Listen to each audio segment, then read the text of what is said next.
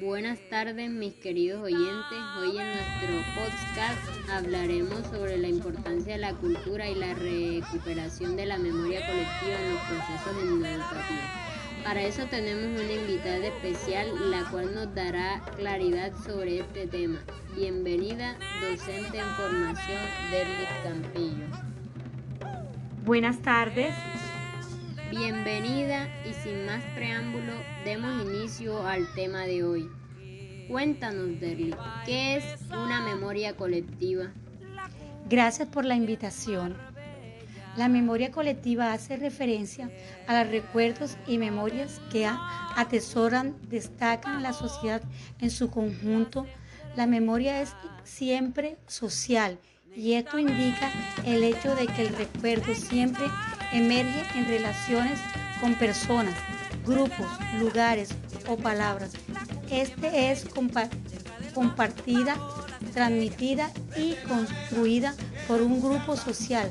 También primordial conocer, destacar acerca de los procesos educativos.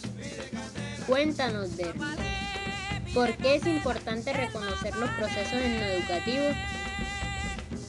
Es fundamental reconocer que los procesos tecnoeducativos deben fundir sus raíces en la, en la cultura de cada pueblo, de acuerdo a los patrones y mecanismos de la sociedad de cada uno en particular, proporcionado a una articulación a través de una relación armónica entre los propios y los ajenos en la dimensión de interculturalidad. Muy cierto lo que nos menciona la docente en formación Derlis, porque la interculturalidad tiene un enfoque inclusivo indispensable para lograr una educación integral.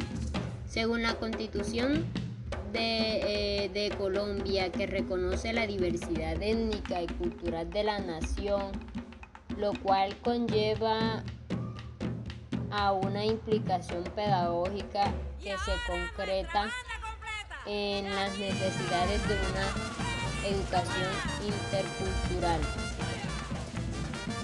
Mi docente, veo que está muy empapada del tema, pero de acuerdo a esto me surge un interrogante y es ¿Qué elementos son importantes para que se dé un buen proceso de interculturalidad? Debemos tener en cuenta que la interculturalidad es un principio de la educación, la democracia que tiene como elemento importante lo siguiente. Primero, el respeto cultural. No se debe considerar la posibilidad de que exista interculturalidad, sino se da en el marco del respeto cultural. 2. La tolerancia cultural se da a partir del reconocimiento de cada de, de como parte importante de la construcción de conocimientos, valorando su, propio, su propia forma de pensar organizar su mundo. El diálogo, como tercero, perdón, el diálogo cultural, a partir de un diálogo debe saber, saber reconocer conocimientos que permitan armonizar los, los principios fundamentales de cada cultura.